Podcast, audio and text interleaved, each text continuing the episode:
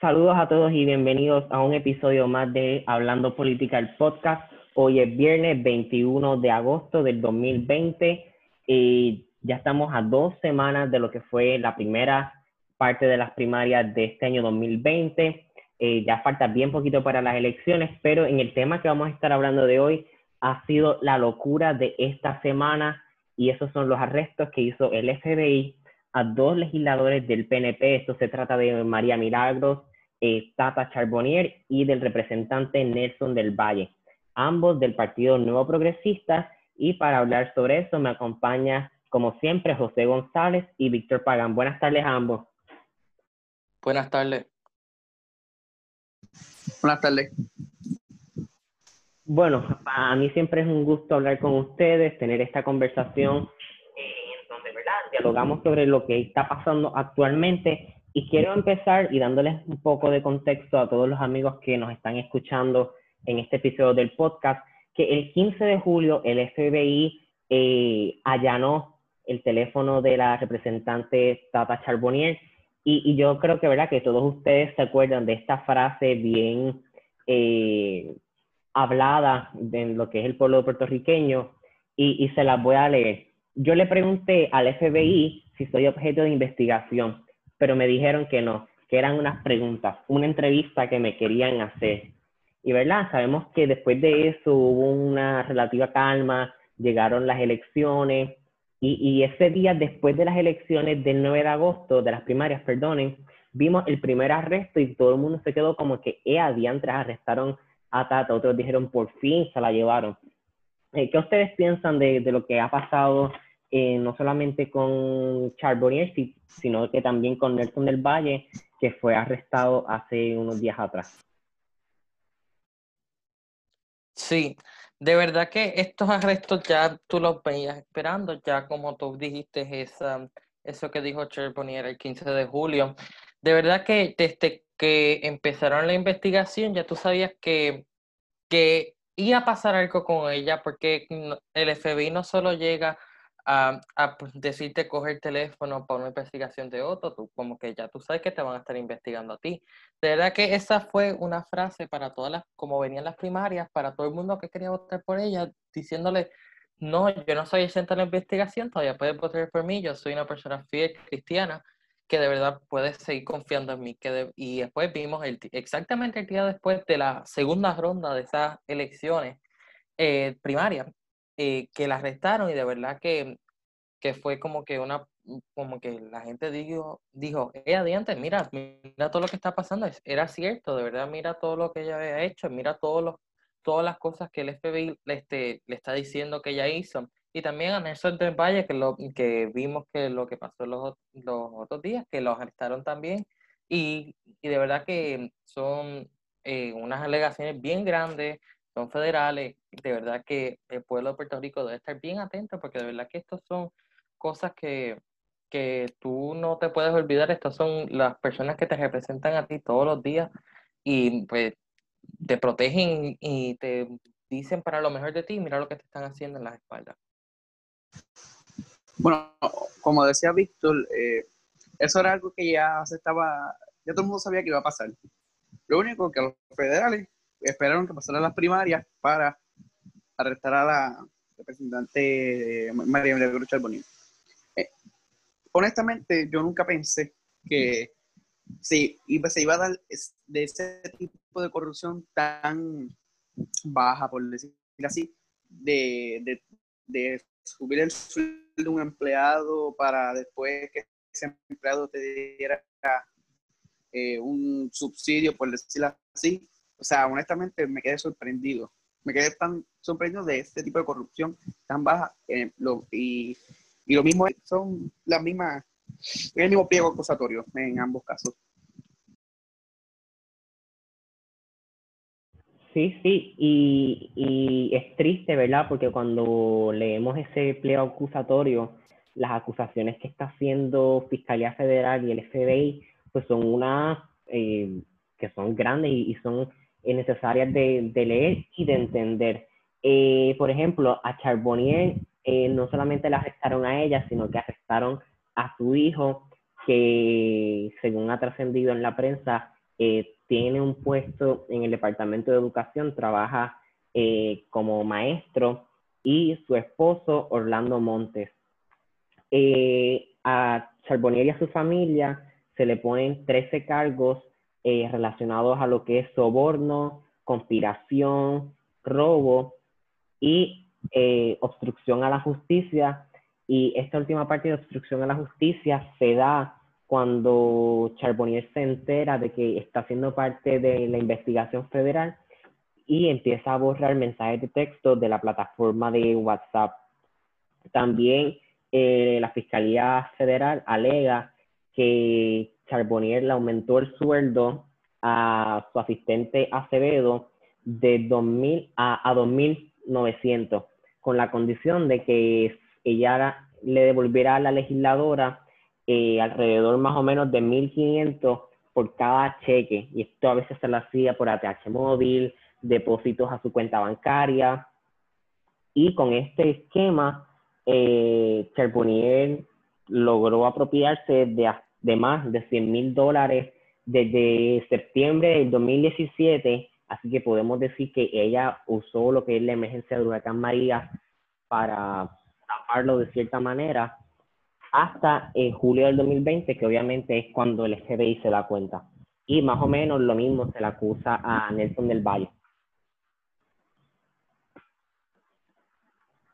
Sí, que esto de verdad no es nada pequeño, esto son cosas serias y en momentos que, que son bien difíciles para todas las personas, que son los, los huracanes Irma, María, los temblores, y todo esto que estaba pasando esto en las espaldas de, de todo el pueblo, que es algo que que es una cosa seria y que de verdad que todo el pueblo debe estar bien atento porque estos son este, unos cargos que no son cualquiera, estos son unos cargos que son federales, son bien serios estos robos y, y especialmente cuando empieza a borrar esos mensajes, de verdad lo que está es como que está diciendo, mira, sí lo hice, mira, ahora lo estoy borrando porque ustedes no se den cuenta que eso es algo más serio todavía.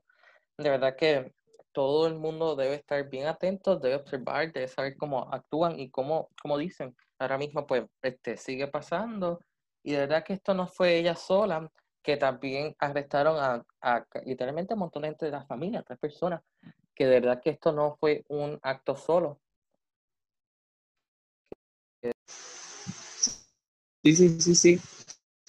Eh, y ya sabemos que los están bien atentos y están bien activos, porque el día después de la primaria nos levantamos con esa triste noticia, ¿verdad?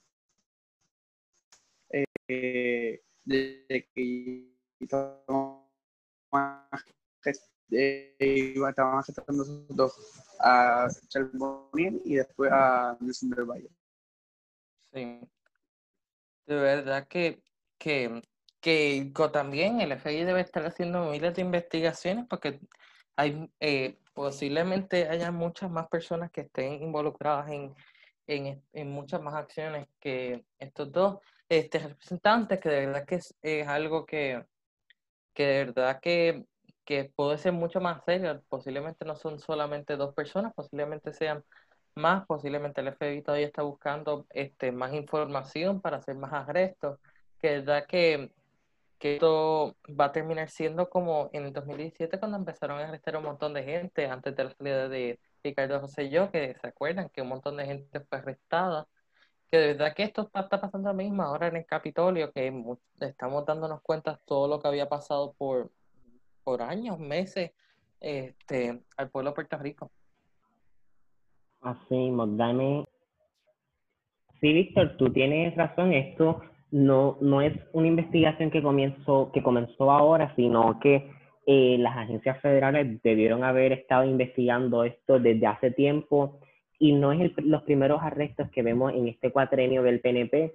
Eh, hemos visto cómo la secretaria de Educación, Kelleher, eh, la administradora del plan de ACEF, entre otras personas, también han sido arrestadas por el FBI y esperemos ¿verdad? que los juicios eh, sean bastante pronto para entonces ver que realmente se haga, se haga acción.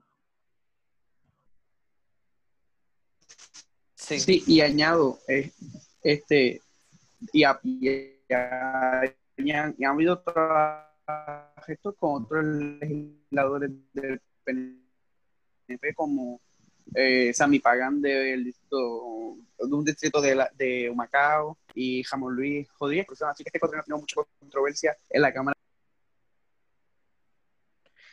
Sí, que de verdad que, que todo el mundo debe estar bien pendiente, de verdad que esto ha sido un cuatrenio, estos pasados cuatro años, no ha sido, ha sido bien difícil para todo el mundo, para el pueblo de Puerto Rico hemos vivido una de las peores cosas que hemos imaginado y también para, para estos legisladores que están tratando de, tratar de, ganársela en estos tiempos difíciles, diciendo déjame coger un poco más de chavos aquí, déjame hacer esto por acá. Todos estos actos de corrupción en lo que el pueblo en septiembre de 2017 estaba sufriendo, sin luz, sin agua, sin comida. Después, después tuvimos lo de los temblores y el almacén. Después tuvimos la pandemia y las pruebas fatulas, que, este, que son todas estas cosas que se han aumentado uno a lo del otro y hemos tenido como que unos, unos, unas acciones que de verdad que, que son bien grandes y que bueno que el FBI está investigándolo porque van a salir muchas más personas, que estas no van a ser las últimas dos personas que van a arrestar en Definitivamente esta administración de lo que es eh, Ricardo Rosselló, Pedro Perlisi y Wanda Vázquez podemos, yo creo que la mayoría del pueblo puertorriqueño reconoce que ha sido una de las más corruptas de, los empleados fantasmas, eh, usar el huracán María para eh, dar contratos a sus compañeros del alma, el chat de Telegram y lo que estamos viviendo ahora y lo que falta porque eh, se espera que más legisladores sean arrestados y no solamente legisladores del PNP, sino que también hay fuertes rumores de que hay legisladores del PPD que están involucrados en este esquema de utilizar empleados fantasmas y de subir el sueldo a sus empleados para eh, beneficiarse ellos mismos de manera ilícita.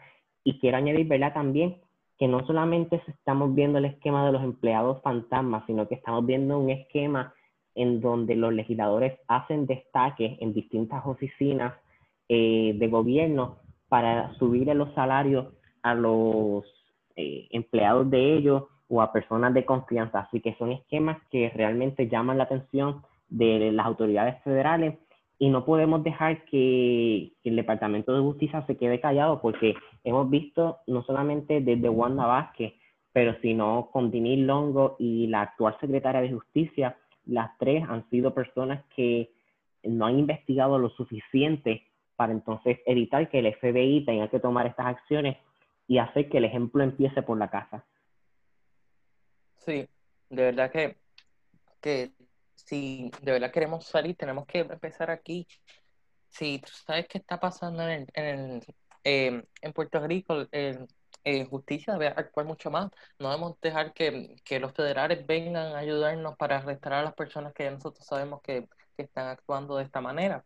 Que de verdad que eh, como tú estabas diciendo, Julián, hay que empezar desde la casa. De verdad que si tú quieres que todo salga correcto y queremos dar una impresión al mundo que nosotros somos cero corrupción, nosotros investigamos la corrupción, nosotros estamos haciendo el bien por Puerto Rico, debemos empezar diciendo, bueno, pues yo voy a actuar mucho más riguroso para poder este, parar lo que está pasando en Puerto Rico, porque si hubiéramos actuado mucho mejor eh, antes y la gente hubiera aprendido de sus errores, este, de verdad que no estuviéramos pasando todo esto que estamos pasando ahora. Que verdad que la gente debe repensar, ya hemos tenido, ya tuvimos las primarias, ya elegimos a las personas que las van a representar en, en, en noviembre, que de verdad tenemos que pensar otra vez qué partido, qué persona de ese partido lo vamos a escoger. De verdad que hay que analizarlo bien, estos son los próximos cuatro años, hemos visto qué pasó en estos pasados cuatro años con este Ricky eh, Rosselló y Wanda Vázquez. Y ya sabemos que ninguno de los dos este, está en las elecciones generales. Que de verdad que tenemos que pensar de verdad que queremos este futuro, qué queremos hacer para poder levantar la economía que ahora mismo está caída por el piso por la pandemia y todas las personas que han perdido el trabajo, que de verdad que tenemos que dar un ejemplo grande para el mundo y Estados Unidos. Sí, sí, sí. Eh, lo que pasa es, el problema del Departamento de Justicia es que ya es una agencia bien politizada y pues que lamentablemente son un sello de goma del, eh, de la administración que está en el poder eh, y por eso hay que pensar en unos cambios estructurales en el sistema de justicia para que el Departamento de Justicia investigue a los, a los suyos, a los que no son suyos y a todo el mundo.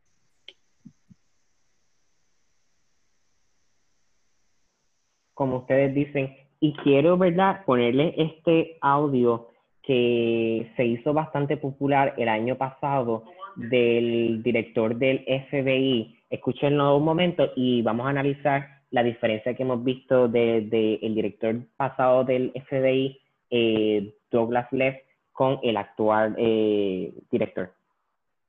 De lo contrario, con gusto, ellos recibirán una gratificación final del gobierno federal. Vamos a, vamos a darles PON a la cárcel gratis, gratis, totalmente gratis en, en uh, el asiento trasero de un vehículo oficial, del, del FBI. Gracias al jefe de fiscales Timothy Henwood. Eso fue declaraciones de Douglas Leff diciendo que le iban a dar PON a los corruptos que no se entregaran al FBI el 30 de mayo del 2019 y hoy estamos en agosto del 2020 y nunca vimos ese movimiento de la guagua del FBI, nunca vimos estos arrestos masivos. Sin embargo, esta semana ha sido como que un, un boom de las investigaciones del FBI, así que quiero ¿verdad? escuchar su opinión de qué ustedes piensan que ha sido la diferencia entre el FBI 2019 y este FBI del 2020 es cierto que en el 2019 tuvimos una de estos, hubieron un montón de estos, vimos un montón de gente que eso terminó siendo lo que, lo que sacó al, al ex gobernador de Puerto Rico, Ricardo Rosselló Nevares. Pero de verdad que la parte del PON se ha dado, esta parte se ha dado cuenta ahora que hemos visto que estos dos arrestos que son de personas que, que del PNP en el Capitolio pero de verdad hemos visto mucho más acción ahora. Estamos viendo que ahora están terminando las investigaciones y yo sé que esto no va a terminar ahora el, esta, estos arrestos masivos. Yo pienso que, que posiblemente la próxima semana semana tengamos otro y otro, porque es que de verdad que ahora estamos viendo y el FBI está actuando y diciendo, sí, ahora ya, ya tenemos los materiales y ahora vamos a, arrestar, ya hemos terminado nuestra investigación y ahora vamos a actuar. Que de verdad que en el 2019 tuvimos un, este, otra, otra realidad, es cierto que en el 2019 hubieron este, muchas personas que fueron arrestadas también, porque de verdad que, que fue un año bien caótico. Ese verano del 19 fue uno de los más caóticos que hemos visto. Hemos visto un montón de gente arrestada, un montón de revelaciones, hemos visto el chat, vimos la serie de Ricardo Rosselló y casi todo su gabinete, que de verdad que fue una, un boom para la historia de Puerto Rico. Y ahora, estamos viendo estos arrestos que todavía siguen de esa, de esa era de Ricky Rosselló y que van a seguir pasando porque sigue pasando desde el 2017 que todo esto ha sido desde, desde Ricardo Rosselló y todo esto se ha terminado ahora y vamos a ver mucho más arrestos. Bueno, y además de la controversia que generó los arrestos de los representantes eh, Nelson del Valle y la representante Tata Charbonnier, esta semana se dio un eh, evento bastante eh, fuera de lo normal, son las expresiones del representante Tatito Hernández, en donde él dice básicamente que los casos de corrupción ocurren en la legislatura porque se le paga de, menos a los legisladores. Eh, donde se le, y voy a leer las expresiones del representante Hernández y dice, por esa razón, aunque la gente lo vea difícil, a los legisladores se le daban dietas y se le daba estipendio de transportación. Eh, y mientras estuvo eso, no hubo casos. Búsquelo para récord. Aquí lo que hay que buscar es resultado. A los legisladores se le pagaba algún tipo de millaje. Recuerdo un proceso de millaje como los empleados del gobierno. Y ahí vemos el resultado. Eso básicamente indignó al pueblo puertorriqueño porque los legisladores puertorriqueños son uno de los más pagados, de los mejores pagados en, en los Estados Unidos de América y vemos estas expresiones del representante Hernández en donde básicamente dicen que necesitamos pagarle mejor a los representantes y a los senadores, pues básicamente una falta de respeto a nosotros los puertorriqueños y a las puertorriqueñas escuchar expresiones como esta. Más tarde el legislador eh, se corrigió y pidió perdón por las expresiones, pero obviamente lo que está en récord está en el récord. Eh, ¿Qué piensan ustedes entonces de, de, lo que dijo el representante Hernández?